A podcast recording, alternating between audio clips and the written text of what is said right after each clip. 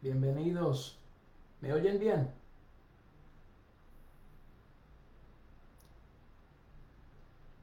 Todos me oyen.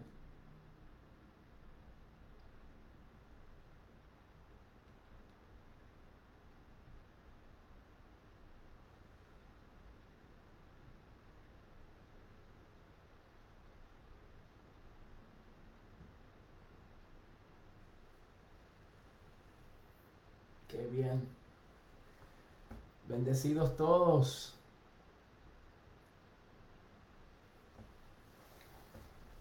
Qué bueno es poder conectarnos a través de estos medios. Vamos a dar algunos minutos para que las personas se vayan conectando. Aprovecho para saludar a, María Sandoval, a Nelly, Jacqueline Silveira, bendiciones. Pastor Alberto, la pastora Brenda Liz, Juliana, bienvenidos. Qué bien, tenemos a Lourdes, a Elizabeth Borges, a Ginette La Torre, bendiciones. Qué bien.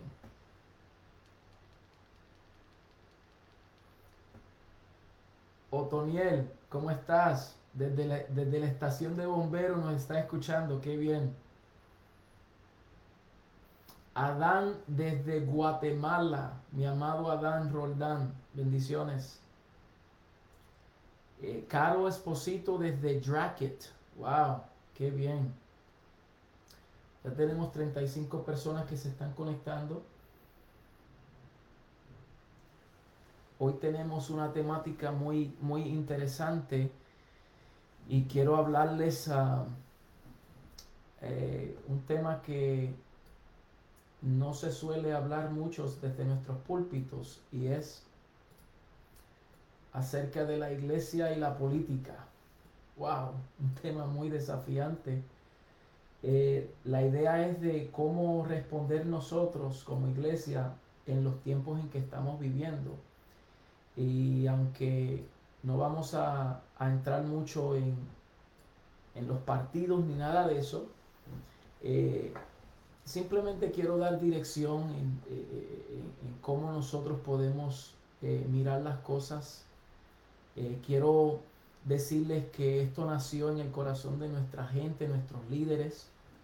Hace meses atrás nos reunimos y muchos de ellos pues se acercaron a mí diciendo que debemos de, de, de hablar algunos temas sociales y no solamente eh, la academia ministerial, simplemente predicar solamente, pero también que la Biblia dice concerniente a temas sociales y especialmente eh, lo que estamos viviendo, ya que sabemos que en noviembre 3 tenemos unas elecciones eh, muy espantosas, si podemos decir así.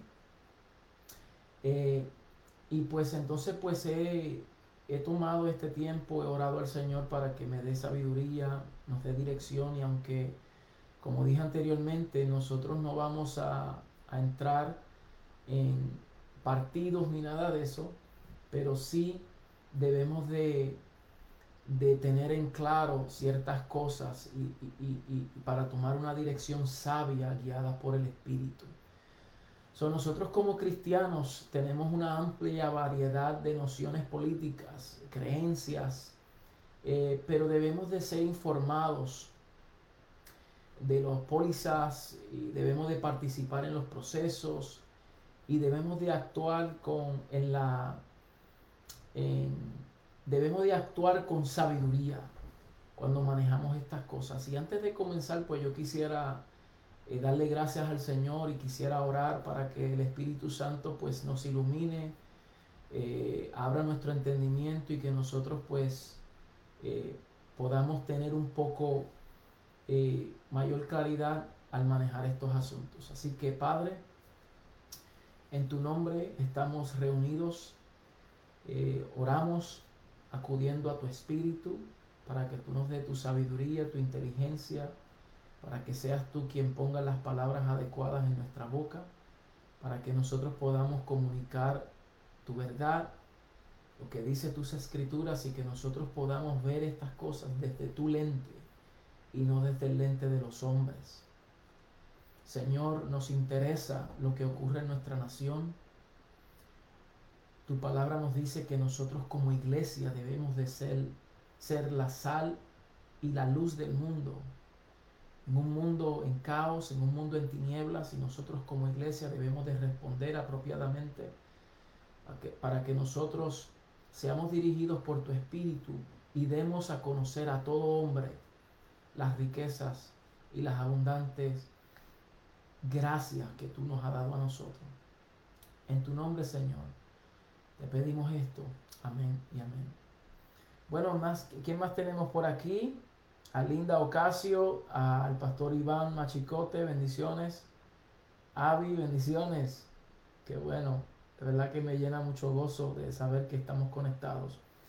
Bueno, mis amados, no quiero tomar entonces mucho de su tiempo, simplemente, eh, como había mencionado, eh, quiero, quiero darle varios puntos, como cuatro puntos, cinco puntos, en cómo nosotros debemos de responder durante esta temporada. Sin dudas, eh, la palabra nos dice a nosotros en Mateo, en Timoteo, perdón, que estamos viviendo unos tiempos muy peligrosos.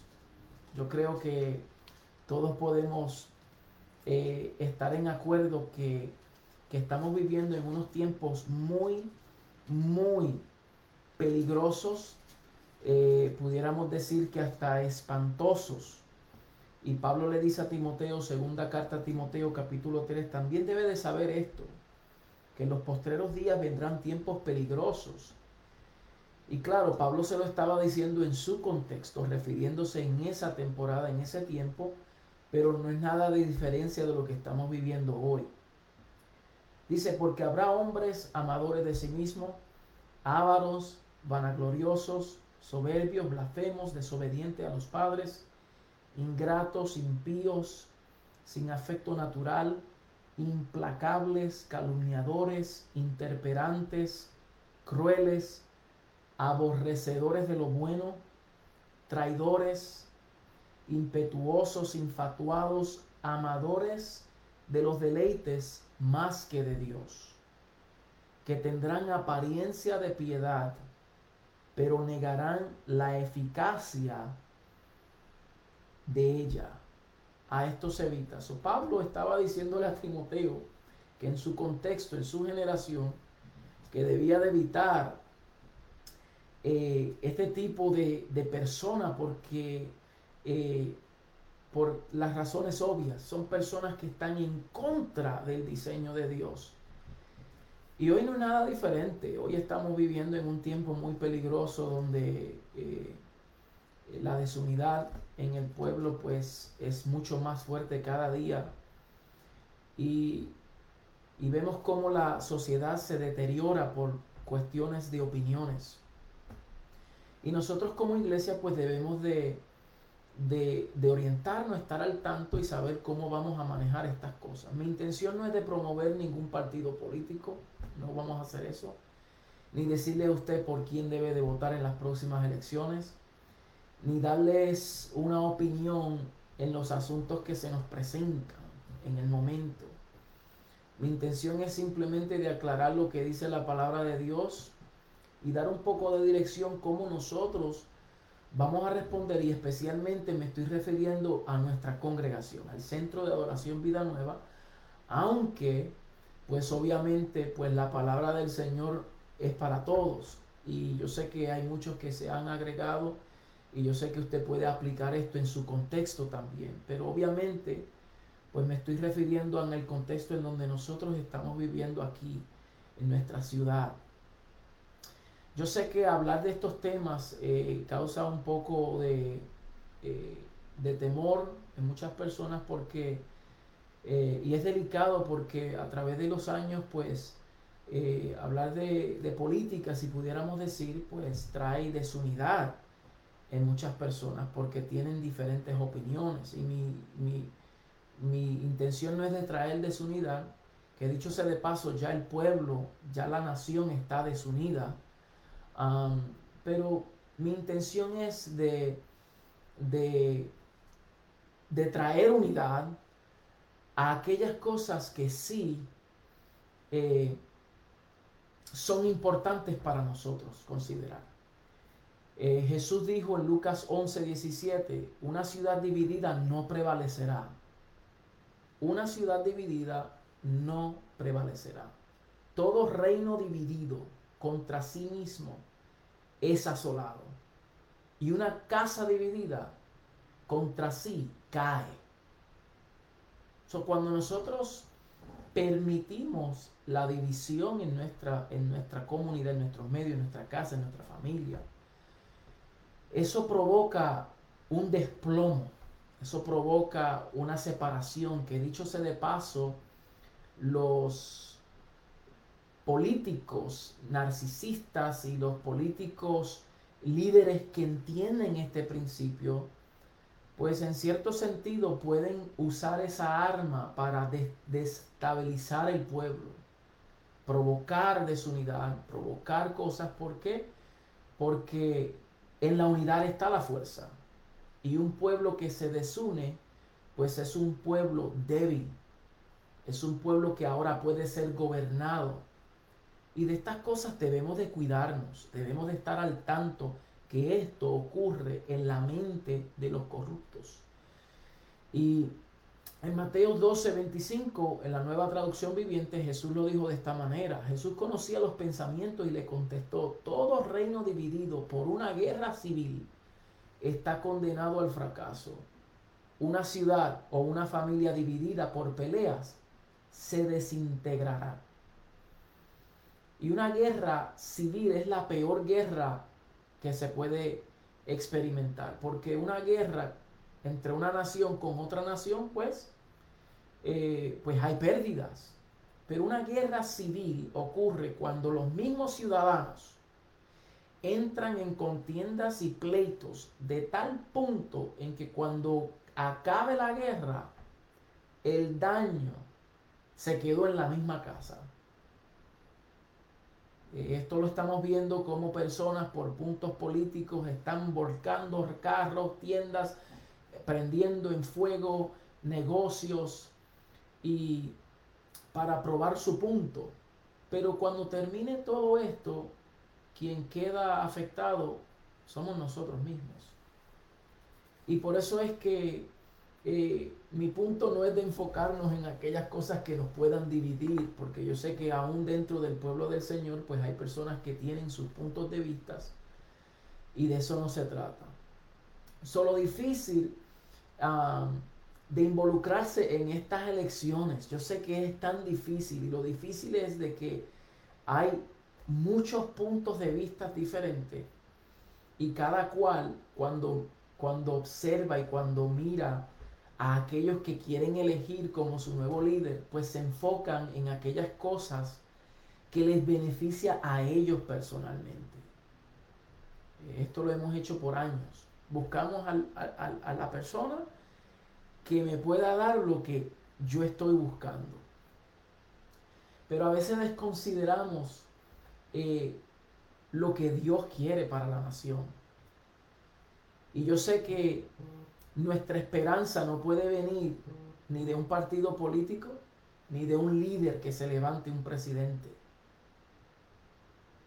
Nuestra esperanza no viene de ahí y lo que Dios va a hacer en nuestra nación y la redención de nuestra nación no viene de ahí, aunque eso puede ser que contribuya. Nuestra esperanza siempre está en el Señor y la responsabilidad mayor la tiene la iglesia. Los hijos de Dios son responsables por las cosas que ocurren en nuestro entorno. Somos nosotros los responsables. So, dije anteriormente que mi intención es traer claridad.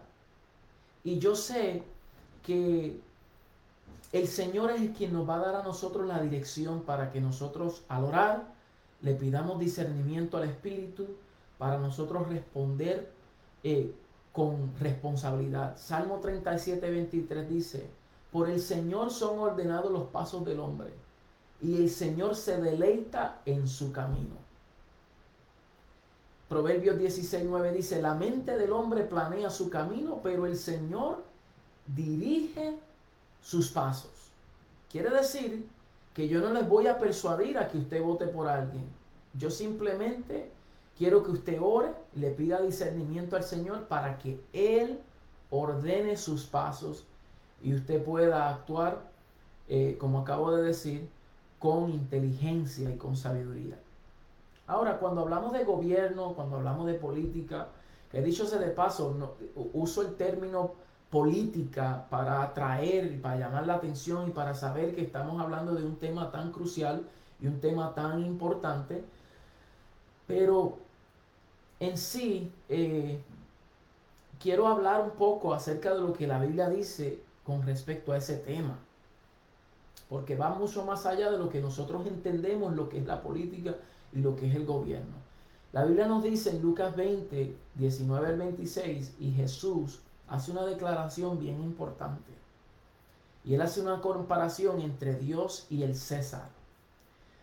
Dice Lucas 20, 19, procuraban los principales sacerdotes y los escribas echarle mano en aquella hora, porque comprendieron que contra ellos había dicho esta parábola, pero temieron al pueblo y echándole enviaron espías que se simulasen justos a fin de sorprenderle en alguna palabra para entregarle al poder y autoridad del gobernador. So, mire bien, esta gente, cuando Jesús hablaba las parábolas, ellos se ofendieron porque sabía que Jesús los retaba y ellos armaron a un equipo de personas que se simulasen, que se hicieran pasar como justos a fin de sorprender a Jesús. So, ellos estaban infiltrando, haciéndose pasar como piadosos, pero en verdad tenían una malicia y era que querían atrapar a Jesús. Y le preguntaron diciendo, maestro, sabemos que dices y enseñan, enseñas rectamente y que no haces acepción de personas, sino que enseñas el camino de Dios con verdad. ¿No es lícito dar tributo a César o no? Miren la pregunta maliciosa y capciosa que ellos le estaban haciendo. Querían agarrar a Jesús a ver cómo iba a contestar. Mas él, comprendiendo la astucia de ellos, les dijo, ¿por qué me tentáis? Como si Jesús no conociera el corazón de ellos. ¿Por qué ustedes me están tentando? Mostrarme la moneda. ¿De quién tiene la imagen y la inscripción? Y respondiendo dijeron, de César. Entonces les dijo, pues dar a César lo que es de César y a Dios lo que es de Dios. Y no pudieron sorprenderle en palabra alguna delante del pueblo, sino que maravillados de su respuesta, callaron.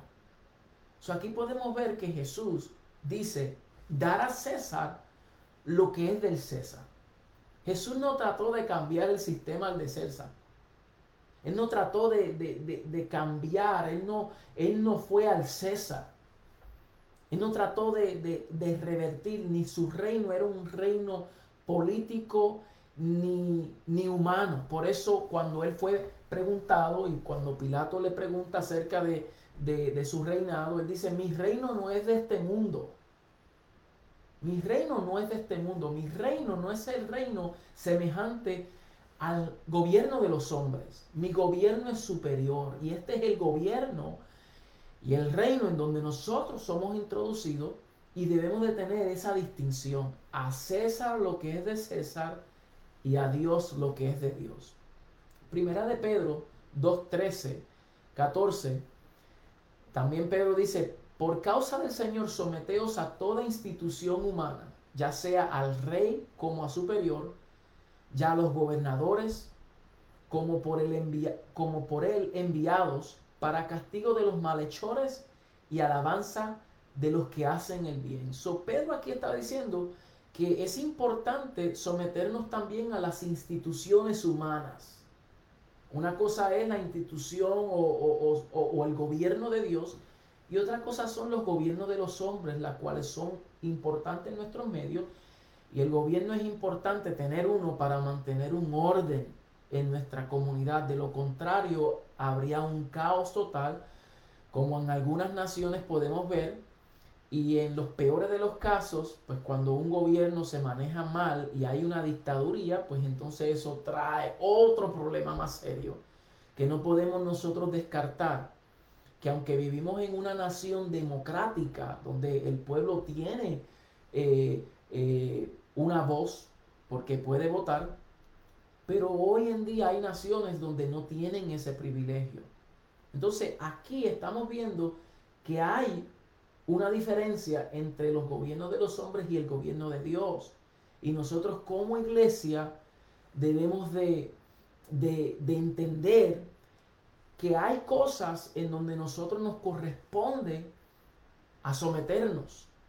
Romanos 13 dice, sométase toda persona a las autoridades superiores, porque no hay autoridad sino de parte de Dios, y las que hay por Dios han sido establecidas. De modo que quien se opone a la autoridad, a lo establecido por Dios, resiste. Y los que resisten acarrean condenación para sí mismos, porque los magistrados no están para infundir temor a los que hacen el bien, sino al malo. ¿Quieres pues no temer a la autoridad? Haz lo bueno y tendrás alabanza de ella, porque es servidor de Dios para tu bien. Pero si haces lo malo, teme, porque no es en vano lleva la espada, no en vano lleva la espada, pues es servidor de Dios, vengador para castigar a los que hacen lo malo, por lo cual es necesario estarle sujetos, no solamente por razón de castigo, sino también por causa de la conciencia. Pues por esto pagáis también los tributos, porque son servidores de Dios quien atienden continuamente a estos mismos.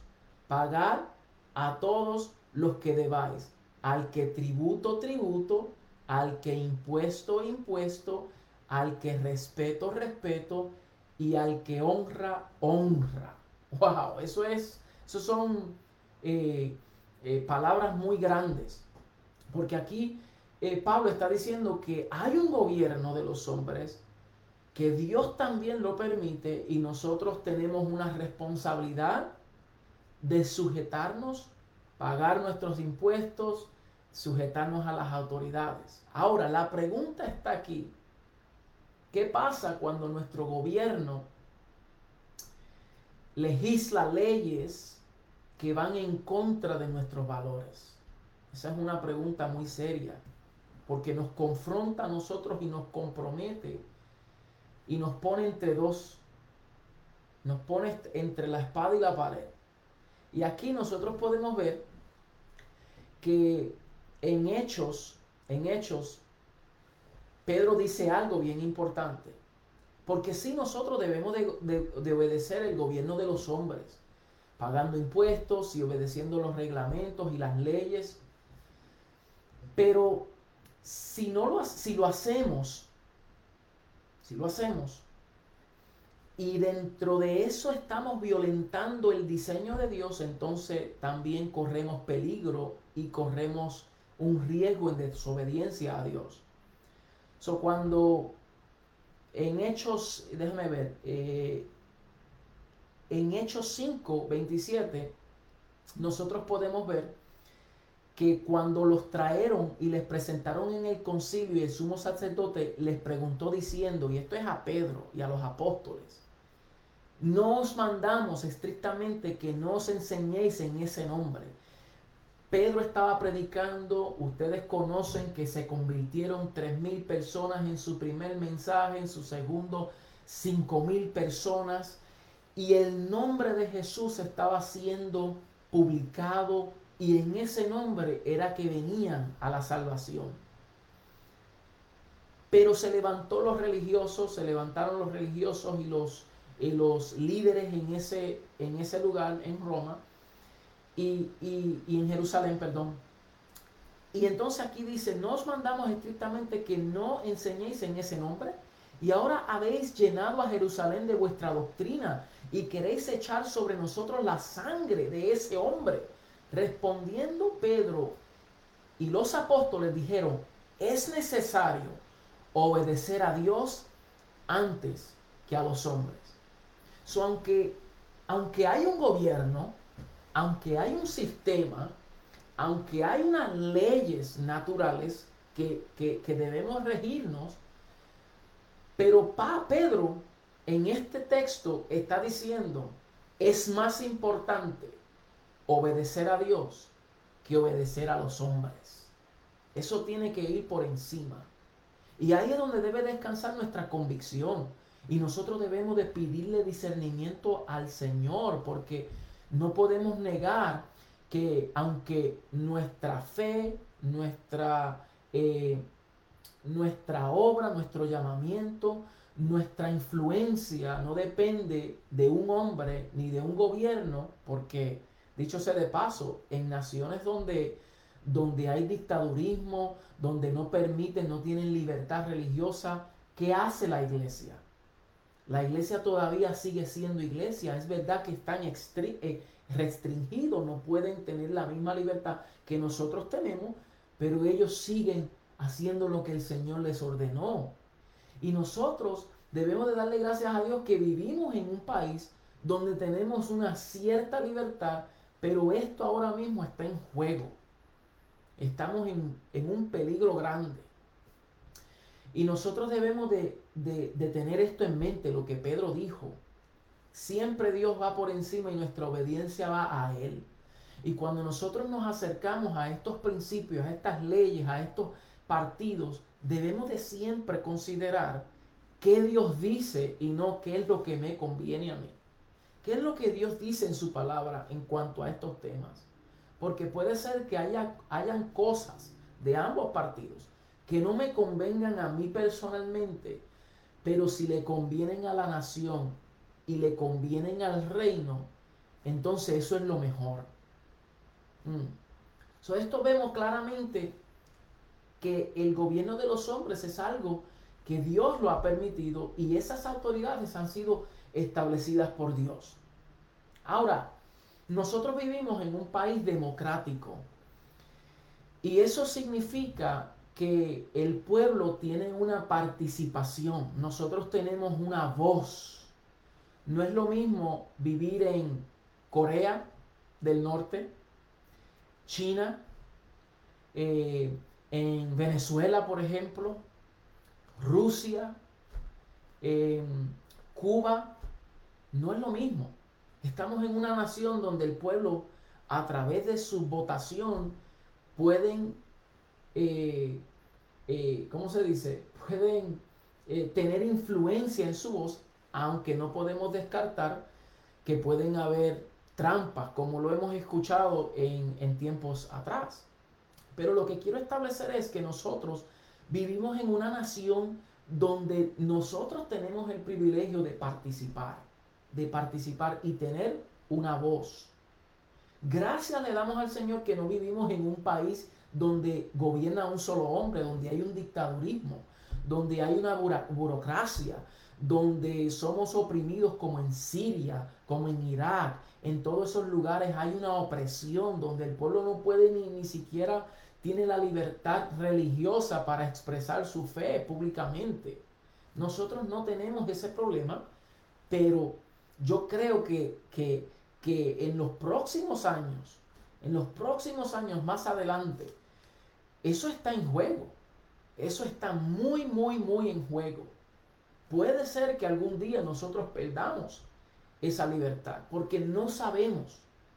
Y aunque algunos van a favor del Partido Demócrata y otros al el Partido Republicano y aparentemente se ve como que el Partido Republicano pues nos permite a nosotros ejercer nuestra libertad religiosa, pero no podemos negar que en años atrás, cuando gobernaba eh, el partido contrario, todavía la iglesia del Señor tenía la misma responsabilidad que tuvo cuando entraba el otro partido.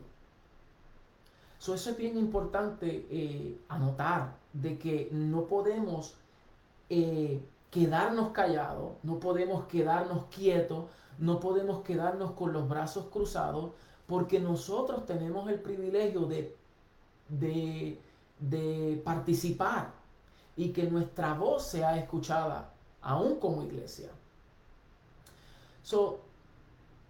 todos conocen que yo no soy político por naturaleza no soy político, eh, aunque amo a mi nación, eh, amo mi nacionalidad, eh, soy responsable en, esta, en mi cultura, en el tiempo, en la generación que el Señor me ha tocado vivir.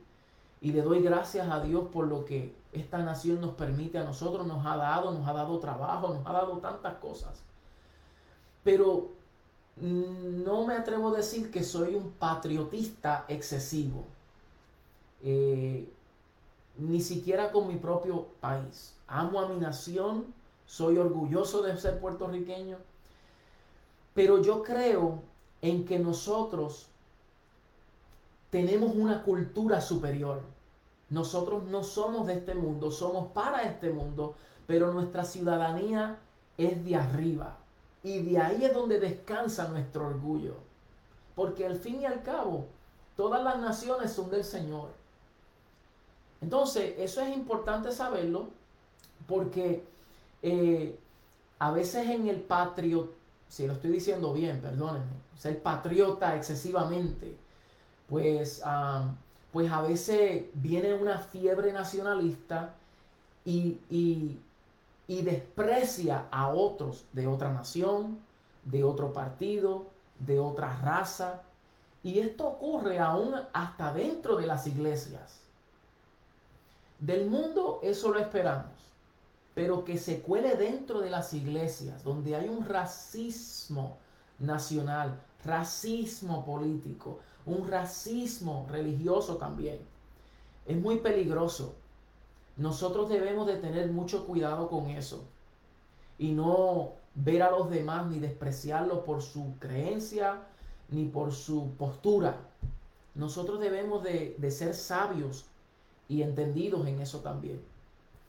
Entonces, aunque sí tengo una responsabilidad en votar, lo hago todos los años, perdóname, no todos los años, pero todas, todas las elecciones, mejor dicho, porque eso no ocurre anual hago en cada elección, tengo que, tengo que votar y lo hago. No soy de las personas que me cruzo los brazos, aun cuando no estoy de acuerdo con ambos partidos. Porque la verdad es que a veces hay elecciones donde uno dice cuál es el peor, o cuál es el más malo, o cuál es el mejor. Y se hace difícil. Pero aún así tenemos una responsabilidad como ciudadanos porque nuestros hijos dependen de eso. Nuestra nación es afectada por las decisiones que nosotros tomamos. No podemos negar que, que la persona que esté en poder nos afecta de una manera u otra, aunque no en nuestra área espiritual posiblemente, pero sí en todas las demás cosas nos afecta a nosotros. Y tenemos una responsabilidad. Pero yo quiero decir que algo que el pastor, el reverendo Samuel Rodríguez dice, y él dice, esto no se trata ni del burrito ni del elefante, esto se trata del cordero y del león. Ahí es donde debe de estar nuestro descanso, ahí es donde debe de estar nuestra mente, ahí es como nosotros debemos de analizar las escrituras, es qué dice nuestro rey, porque nuestro rey es superior a los presidentes que puedan estar gobernando esta nación. Y nuestra responsabilidad es de orar por nuestro presidente, es de, de, interceder por ellos. Tenemos una responsabilidad, sea quien sea, sea quien sea. Pero nuestra esperanza y, nuestro, y nuestra fidelidad y nuestra obediencia está dirigida al Rey de Reyes y Señor de Señores, al soberano. Ese es el Señor. Yo no sé cuántos de ahí pueden dar un like, pueden decir gloria a Dios y pueden decir amén a eso. Porque eso es bien importante, de que nosotros reconozcamos de que nuestra vida no depende del gobierno de un hombre. Nuestra vida descansa en las manos de nuestro Señor y nuestro Rey, el Señor Jesucristo. Aleluya. Entonces, mi oración es y mi esperanza está en, llegar, en que llegue aquel día, como dice Apocalipsis 11, 15 al 17. Apocalipsis dice, y hubo grandes voces en el cielo que decían, los reinos del mundo han venido a ser de nuestro Señor y de su Cristo. Y Él reinará por los siglos de los siglos. Y los 24 ancianos que estaban sentados delante de Dios en sus tronos se postraron sobre sus rostros y adoraron a Dios, diciendo, te damos gracias Señor Todopoderoso, el que eres y que eras y que has de venir porque has tomado tu gran poder y has reinado. Ahí es donde está nuestra esperanza. Cuando el Cristo, nuestro Señor, nuestro Rey, tomen los reinos de este mundo, aleluya, y vengan a ser de Él y Él sea el único que está por encima de todo. Aleluya. Entonces ahí es donde está nuestra esperanza, que el reino de Cristo, que es superior al reino de los hombres, ese se dé a conocer por medio de la iglesia. Esa es nuestra responsabilidad. Por eso no podemos quedarnos con los brazos cruzados. Debemos de decir, Señor, ¿qué podemos hacer?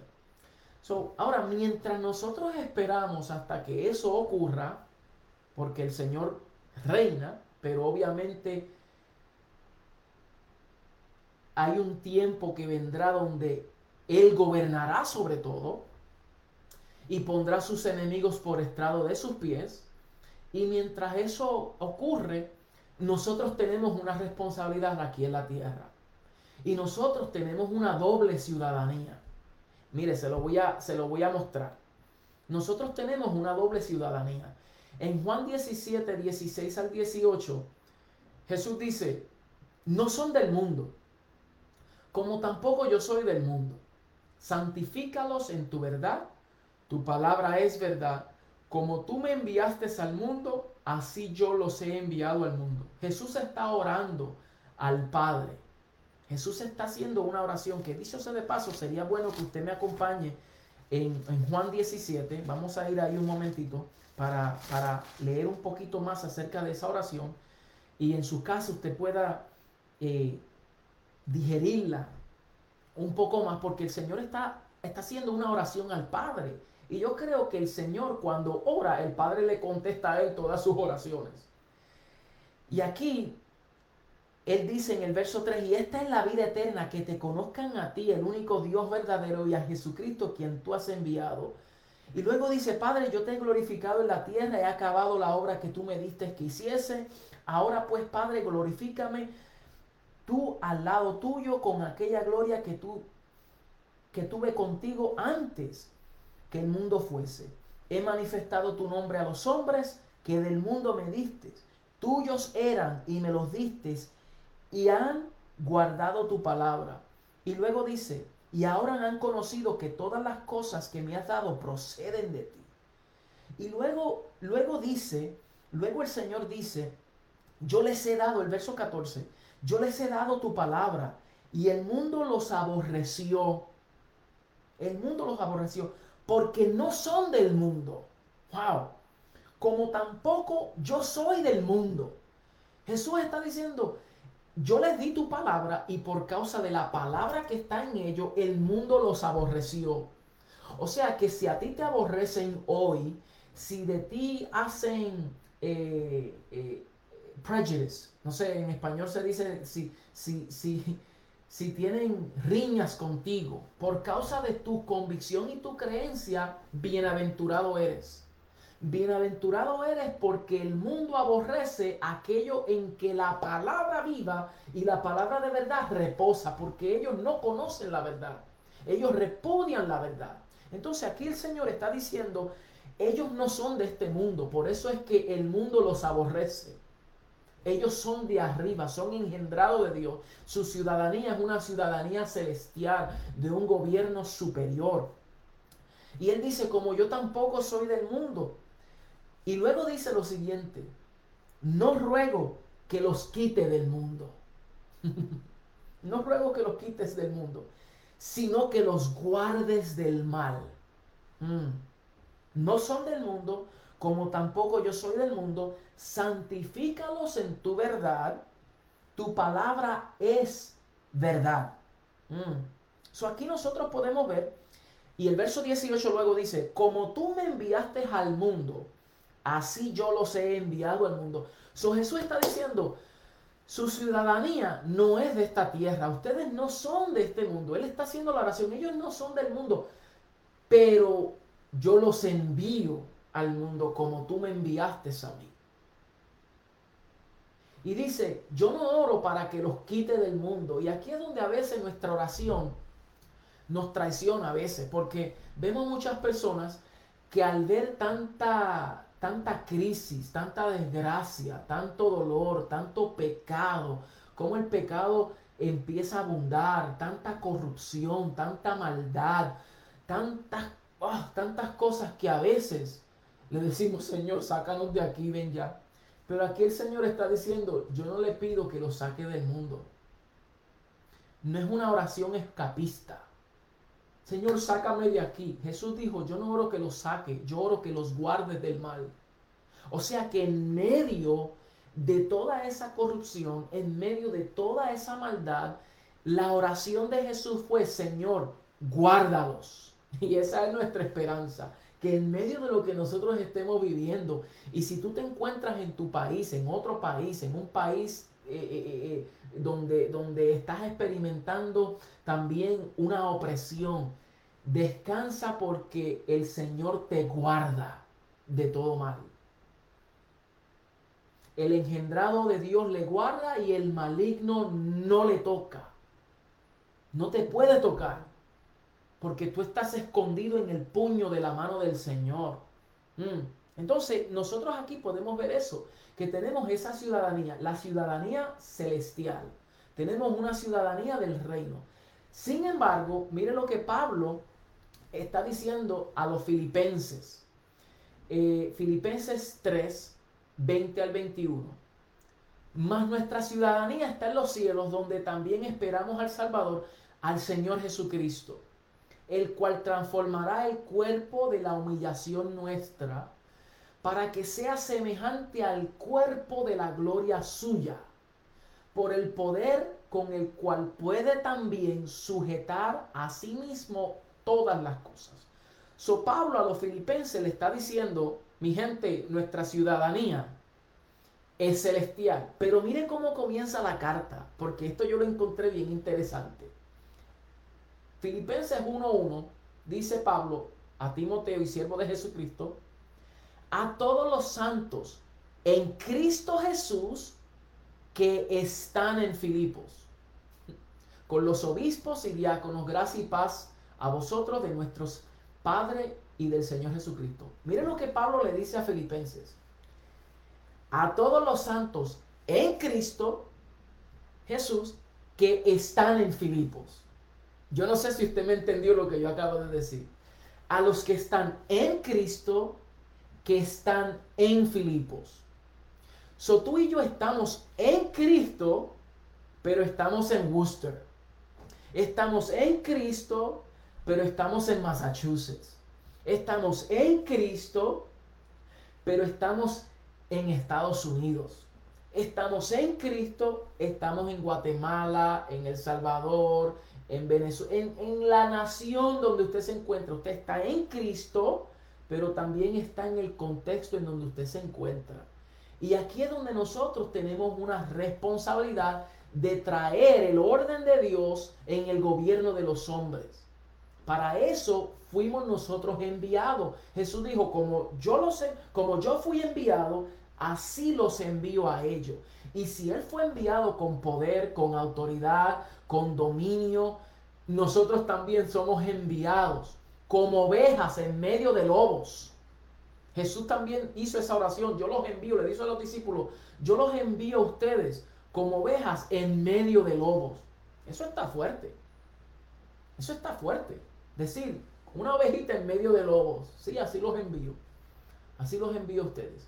Entonces tenemos una responsabilidad en nuestra sociedad y en nuestra comunidad. Y a veces nosotros vemos cómo nosotros como iglesia, incluyéndome a mí, eh, le permitimos a los corruptos, a las personas, al impío, que se encargue de esos asuntos. Y Satanás dice, después que la iglesia esté calladita, encerrada en las cuatro paredes, y no hable, no proclame, no diga nada, tranquilo, yo me quedo con este gobierno yo me quedo con esto, yo pasaré las leyes que van en contra, los valores, los principios. ¿Por qué? Porque la iglesia hace silencio.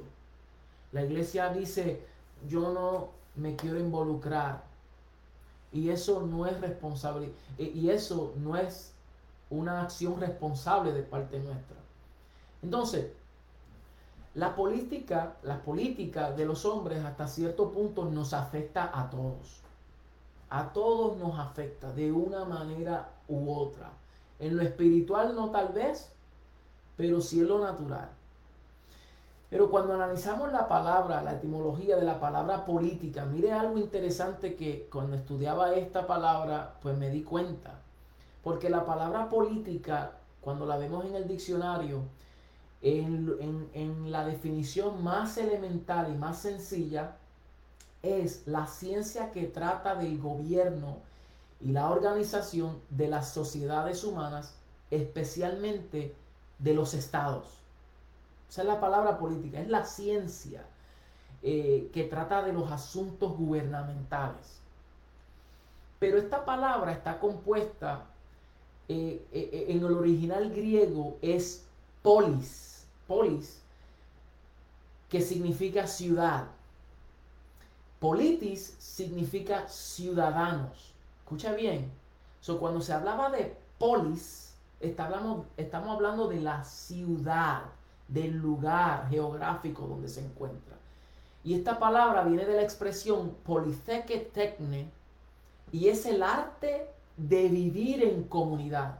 Son los politis, politis, que son los ciudadanos, viven en la polis y donde se supone que conozcan el arte de vivir en comunidad. Y ahí los ciudadanos deben de desarrollar el arte social, eh, el arte eh, de la sociedad, de conocer cómo conducirnos como sociedad, de traer orden, de traer todas estas cosas que nos unen a nosotros y el arte de las cosas del Estado. Eso es lo que significa política. Es, es la actividad de los que gobiernan o aspiran a gobernar los asuntos que afectan la sociedad o un país. Mire bien, esa palabra se ha corrompido hoy porque cuando hablamos de política la vemos como algo tan negativo. La vemos como, uff. Pero la palabra original en sí lo que quiere, lo que significan es que todos tenemos una responsabilidad en nuestra sociedad como ciudadanos, como políticos. Tenemos todos una responsabilidad que no podemos dejar esa responsabilidad a lo que hoy llamamos como políticos. A lo que hoy llamamos como políticos, porque hoy el entendimiento de esa responsabilidad se ha corrompido. Y hoy entran personas en poder que tienen sus propios partidos, que tienen sus propias agendas, que tienen sus propias cosas, que ustedes saben que, que yo no soy un experto en esto. Yo no soy un experto ni, me atrevo ni, ni meterme muy, muy profundo porque honestamente es algo muy complejo. Pero la realidad es que nosotros le hemos dejado a los gobernantes muchas cosas que a nosotros como ciudadanos nos corresponde hacer. Platón dijo lo siguiente, él hizo una declaración. Mire lo que Platón dijo. La paga que reciben aquellos que no se involucran en los asuntos sociales es ser gobernado por aquellos peores que ellos. Esa es la paga. En otras palabras, cuando nosotros decimos, esto no es conmigo, yo me quedo tranquilo, yo no voy a participar, la paga de eso es que vas a ser gobernado por alguien peor. Y Proverbios 29.2 dice, cuando los justos gobiernan, el pueblo se alegra, pero cuando los perversos están en poder, el pueblo gime. So, obviamente, es importante que la persona esté correcta en poder, ¿sabe? Porque si nosotros no hacemos nada, pues va a gobernar a alguien que va a provocar que el pueblo gima. So, ¿Cómo nosotros debemos de responder como iglesia? ¿Qué responsabilidad nosotros debemos de asumir? Debemos de votar, debemos de no votar, eh, no hacer nada, hacer algo, y si vamos a hacer algo, ¿hasta qué grado lo vamos a hacer? Estas son preguntas que cada uno de nosotros debemos de hacernos. Porque algo sí yo estoy claro, y es que a veces nosotros decimos estas cosas, se oyen bien, al principio nosotros nos animamos, y después pasan semanas, meses y años, pero verdaderamente no hemos hecho nada. Nos tornamos nuevamente a nuestros asuntos, no nos queremos involucrar. Si hay una convocatoria en nuestra ciudad, pues la gente prefiere ver televisión, prefieren este, eh, pasarla bien, prefieren irse para allá, mientras que esta gente corrupta ponen a un lado su placer en, ciertas cosas porque quieren estar presentes en, lugares donde se legisla y se pasan leyes para que ellos y sus eh, descendencias, si podemos decir, o la gente que piensan igual, pues reciban unos beneficios. Y la iglesia no hace nada. La iglesia nos quedamos tranquilos, no participamos de nada. A veces se hacen convocatorias en la ciudad. Y no estoy hablando de protesta ni nada de eso. Estoy hablando de asuntos serios. Y siempre van dos o tres. Porque nosotros no tomamos estas cosas muy en serio. Tenemos muchas cosas que hacer y no prestamos atención. Y eso nos debe de preocupar a nosotros. Nos debe de preocupar a nosotros y debemos de tomar acción y que cuando se convoque algo, especialmente que tenga que ver con nuestra ciudad, debemos de participar de eso, debemos de hacer presencia, porque es bien importante, nuestros hijos dependen de eso. Hoy en día se están pasando leyes, especialmente en nuestra ciudad, donde el currículum, el currículum se está pasando unas barbaridades donde nuestros hijos están siendo expuestos a cosas que, que, uno dice, Dios amado, ¿cómo es posible que hemos llegado hasta este estado? Pero ¿sabes qué? ¿Qué nosotros hemos hecho? Nada. No nos interesa. Lo dejamos a otro. Si hacemos una reunión para que para venir y hablar de este asunto y ser iglesia de verdad, no, no vamos, tenemos muchas cosas que hacer y, nuestros hijos pagan las consecuencias. So, hay cinco puntos que rápidamente eh, quiero cubrir, eh, cuatro puntos, perdón, cuatro puntos que quiero cubrir rápidamente. Honestamente el tiempo corre. Este, ah, eh, Jeremías, Jeremías 29, en Jeremías 29, vemos algo que ocurrió con el pueblo de Israel que es muy similar a lo que nosotros estamos viviendo hoy. Aquí Jeremías nos muestra varios puntos que nosotros, yo creo que nosotros debemos de considerar también. Porque aunque este era en otro tiempo, en otro gobierno, en otro reinado, en otra, en otro, en otra, en otra época, pero toda la escritura es inspirada por Dios y es útil para, para enseñar, redarguir, instruir en justicia, a fin de que el hombre de Dios sea preparado para toda buena obra. Y de aquí podemos extraer ciertos principios que nosotros vemos, lo que Dios le dijo al pueblo de Israel y cómo responder en una situación similar a la que nosotros estamos viviendo hoy. No voy a leerlo todo porque el tiempo está corriendo, y, pero, pero se los dejo como tarea. Eh, Jeremías 29, eh, aquí para ponerle en contexto, el pueblo de Israel había sido cautivo por Babilonia tres veces aproximadamente, tres veces. Creo que en el 603 antes de Cristo, en el 597 antes de Cristo y en el 586, no, 598 y en el 586, 87 antes de Cristo. Tres épocas cuando el pueblo de Israel, cuando Jerusalén fue saqueada por Babilonia. Ellos estaban entrando en un gobierno y mire, peor de lo que nosotros estamos viviendo, porque eh, eh, Jerusalén ahora entró en cautividad bajo el gobierno de Nabucodonosor. Y Jeremías escribe esta carta para darles a ellos instrucciones, para decirle al pueblo cómo responder en medio de lo que ellos estaban experimentando como nación bajo un gobierno dictador. Y para ese tiempo no es lo mismo que hoy. Para allá tú te oponías al rey y te cortaban la cabeza. Pero en ese contexto, Jeremías escribe una carta a la gente, al pueblo del Señor, y les dice cómo responder en medio de lo que estamos viviendo. So, voy a saltar, voy a saltar al verso 7, al verso 7. Dice, no, perdón, al verso 6. No, perdóname, perdóname, al verso 4. Así ha dicho Jehová de los ejércitos, Dios de Israel, a todos los de la cautividad que hice transportar de Jerusalén a Babilonia. Hmm. Wow.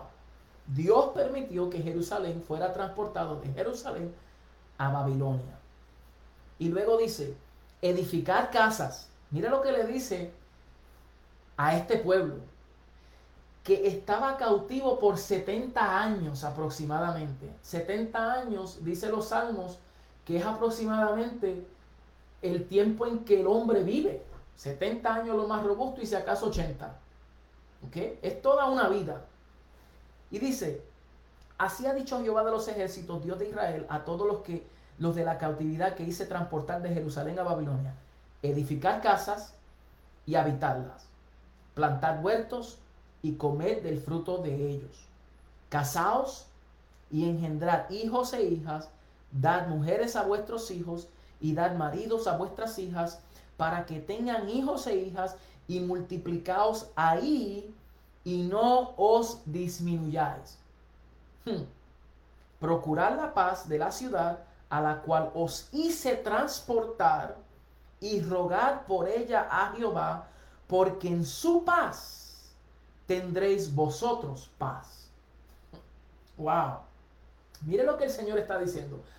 Ustedes entran en cautividad a Babilonia, en Babilonia, por aproximadamente 70 años que nos dice más abajo. Fueron 70 años más o menos. Ustedes entran en cautividad.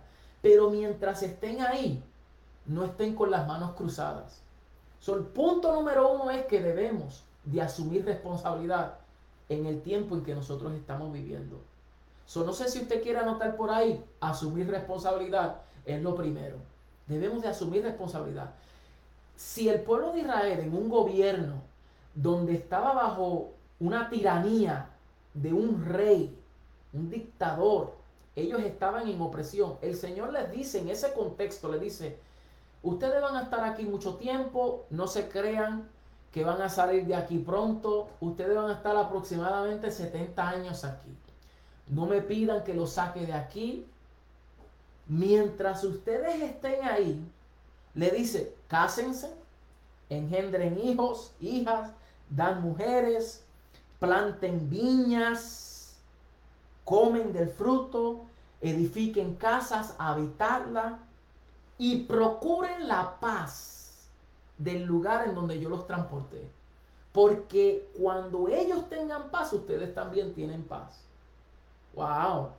Eso quiere decir que nosotros tenemos una responsabilidad que aún en lo que estemos experimentando, necesitamos de seguir movilizándonos. No podemos quedarnos con las manos cruzadas. Tenemos que movernos hacia adelante. ¿Ok? Eso es número uno.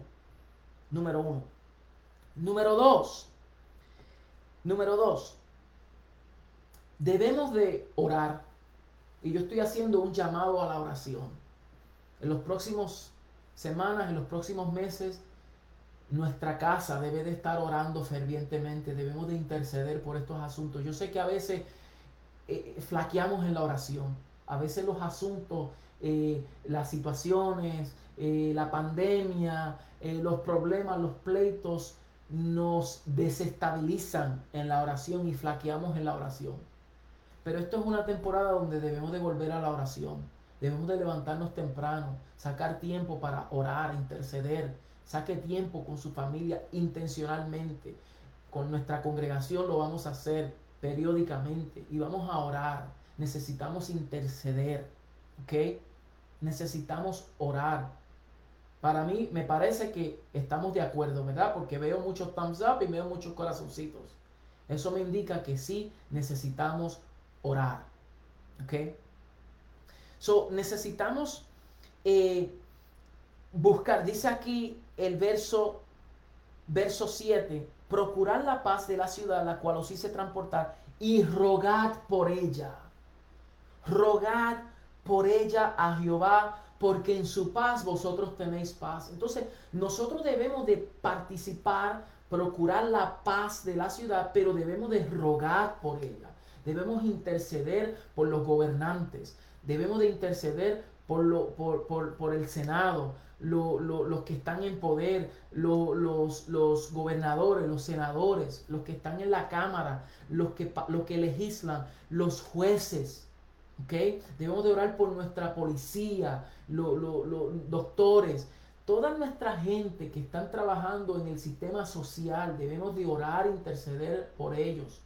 A veces nuestra oración, nosotros no, yo mismo he sido eh, eh, culpable de esto yo mismo, a mí me ha pasado también. He estado orando tanto tiempo y oro por mí. Oro que el Señor me dé sabiduría, me dé a mí esto, me bendiga, me, me haga aquello, me, me, me, me sane, me liberte, me, qué sé yo. Y oramos tantas cosas que tengan que ver conmigo. Y el Señor nos dice, orar por los que están en eminencia, en poder, orar por nuestra nación. Y nosotros debemos de orar por eso, ¿verdad? So, Jeremías está diciendo que debemos de orar. Oremos, busquemos la dirección del Señor, pidámosles al Señor, Señor, en estas elecciones, ¿qué debe, ¿cómo debemos de responder? ¿Cómo debemos de, votar? ¿Por quién debemos de votar? ¿Es algo que me beneficia a mí o es algo que, que, que beneficia a nuestra nación, nuestra economía, nuestros valores? Todas esas cosas son importantes. Número tres, bueno, perdón, eh, eh, eh, en ese mismo contexto de oración, hay un texto bíblico en Primera de Timoteo, y ya estoy concluyendo, gracias por estar todo este tiempo con nosotros. En Primera de Timoteo, capítulo 1, 2, Primera de Timoteo 1, mire lo que dice ahí. Primera de Timoteo 2, 1 al 3 dice, exhorto ante todo a que se hagan rogativas, oraciones, peticiones y acciones de gracias por todos los hombres, por todos los hombres, por los reyes, por los por todos los que están en eminencia, para que vivamos quieta y reposadamente en toda piedad y honestidad, porque esto es bueno y agradable delante de Dios nuestro Señor, el cual quiere que todos los hombres sean salvos y vengan al conocimiento de la verdad. Y vengan al conocimiento de la verdad.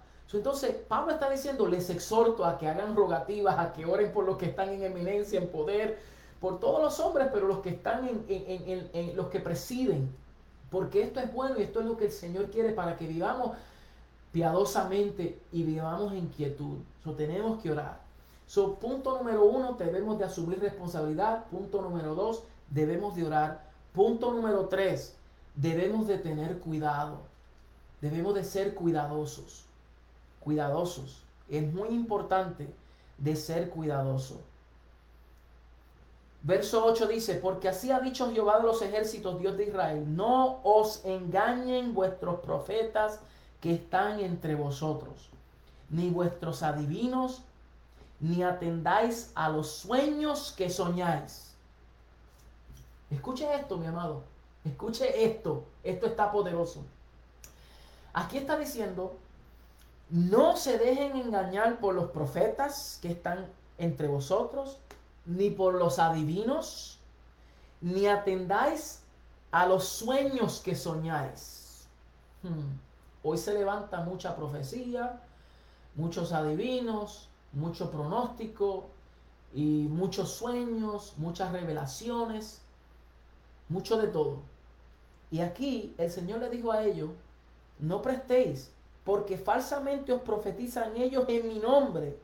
No los envié, ha dicho Jehová, porque así dicho a Jehová, cuando en Babilonia se cumplan los 70 años, yo os visitaré y os despertaré sobre vosotros mi buena palabra para hacerlos volver a este lugar. Y luego dice un texto muy conocido. Y dice, porque yo sé los pensamientos que, sé hacer, que tengo acerca de vosotros. Dice Jehová, pensamientos de paz y no de mal, para darnos el fin que esperáis. Entonces, en contexto, punto número tres es que debemos de tener cuidado. Debemos de tener mucho cuidado. Debemos de orientarnos. No votar porque es mi partido favorito. No hacer las cosas porque desconocemos. Debemos de orientarnos. No se dejen llevar por las noticias. Las noticias hoy en día no comunican lo que se supone que comuniquen. No es lo mismo hoy. Usted busque recursos, eh, oriéntese bien, busque información genuina, no se deje llevar por los posts esos que ven en, Instagram y en Facebook Live y, y, videitos que cortan, no se dejen llevar por, por, un solo, una sola voz, a veces el canal latino, el canal hispano, Telemundo, Univisión eh, y todos esos canales, en, MSNBC, CNN, están inclinados a un área nada más y te dicen medias verdades. Está el otro extremo también. Nosotros necesitamos orientarnos, necesitamos investigar, conocer los puntos, ¿ok? Eh, informarnos, pensar, educarnos, mirar una perspectiva global, cuáles son los valores de los candidatos. Debemos de analizar todas esas cosas. Eh, no solamente eh, eh, eh, mirar a los candidatos nada más, porque yo sé que hay personas que tienen sus opiniones, pero también nosotros debemos de, debemos de ver los asuntos que no podemos negar. Por ejemplo, la economía, los valores, el matrimonio, la santidad de vida, todas esas cosas son importantes que nosotros las consideremos. ¿Cuáles son, cómo, cómo son los derechos humanos? ¿Cómo nos afectan a nosotros? La libertad de expresión, eh, si pudiéramos decirle religiosa que nosotros tenemos. Esas son cosas importantes que debemos de considerar. Edmundo Burke, y con esto concluyo, un filósofo político en el año 1700 dijo lo siguiente. La única cosa que se necesita para que la maldad triunfe es que la gente justa no haga nada. Eso es lo único que se necesita para que la maldad triunfe, que los justos no hagan nada, se queden callados. Para concluir, número uno, debemos de asumir responsabilidad, número dos, debemos de orar, interceder, número tres, debemos de tener mucho cuidado, debemos de orientarnos y no escuchar cualquier cosa, y número cuatro, debemos de tener esperanza. Porque aquí el Señor dice, yo sé los pensamientos que tengo acerca de vosotros. Pensamientos de bien y no de mal. Para daros el fin que ustedes están esperando. Y después de esto volverán a mí. Le dice a ellos, volverán a mí. Y yo sé que nuestra esperanza se encuentra en el Rey soberano. El Señor nos cuida a nosotros. No he visto justo desamparado ni su simiente que mendigue pan. Y ahí es donde descansa nuestra esperanza. Y nosotros, como Pablo le dice a los colosenses en el capítulo 3, que debemos de poner la mira en las cosas de arriba y no en las de la tierra. Poner la mirada donde Cristo está sentado. Wow. Porque de ahí, de ahí es donde depende eh, nuestra herencia. Ok, así que mis amados, no importa quién está en poder, en el fin, lo que vale es quién está sentado en el trono. Y el Señor gobierna y el Señor reina. Y eso es lo más importante. Pero sí tenemos una responsabilidad en esta tierra. Eh, yo sé que no entré mucho en muchos detalles porque eh, no era mi intención, era simplemente dar un poco de dirección en cómo nosotros proceder en los próximos meses, como sí debemos de asumir responsabilidad. Eh, pero Usted tiene voz y usted tiene voto. Asuma esa responsabilidad, pero no se quede, que no se quede esta palabra aquí, que también nos involucremos en, en, en, otros asuntos. Yo sé que dentro de nosotros hay maestros, hay personas que trabajan en la comunidad y usted tiene una voz. No se, no se amedente, no se quede aislado porque alguien está. No, el Señor le respalda y le da osadía y le da de nuevo para que usted hable con autoridad. Amén. Así que vamos a dejarlo hasta aquí y vamos a orar y vamos a pedirle al Señor, ¿verdad? Por sabiduría, vamos a pedirle al Señor por, eh, por los gobernantes de nuestra nación y así quedamos hasta la próxima transmisión para seguir hablando de algunos temas que también son importantes manejar, temas sociales ah, y que dice la palabra con respecto a eso. Gracias mis amados. Padre, te damos gracias Señor. Gracias te damos porque nos ha dado Señor este espacio para comunicar esta verdad, estos temas que son tan difíciles. Te doy gracias porque tus ojos están puestos sobre los justos y tu oído está atento a sus oraciones. Tú te deleitas en las oraciones de los justos. Y tú dijiste que nosotros podemos venir confiadamente ante tu trono de la gracia y obtener misericordia y gracia para ayudarnos en tiempo de necesidad. Señor, te doy gracias porque la tierra está siendo expuesta al conocimiento de tu voluntad, al conocimiento de tu gloria, porque los hijos tuyos son portadores de esa gloria. Y te pedimos, Señor, que en esta temporada venga un se provoque, Señor, un despertar en la vida de tus hijos, en la vida de tu iglesia. Que nosotros asumamos responsabilidad, que nosotros, Señor, hagamos lo que nos corresponde hacer. Oramos por los hombres, los reyes, todos los que están en autoridad, para que vivamos quietos y reposadamente en toda bondad y honestidad, Señor, porque esto es bueno y agradable. Señor, y oramos para que los reyes injustos, los hombres injustos, los corruptos, los líderes de las naciones, que se cansen del peso del pecado, que su pena, Señor, le darán la bienvenida abiertamente. Oh, aleluya. Señor, que ellos se agoten, que se cansen por hacer el mal y que ellos le den espacio para que los hijos, los justos, entren en gobierno, Señor. Nuestra esperanza no está en un partido político, ni nuestra esperanza está en un gobierno. Eso lo sabemos y estamos muy claros, Señor.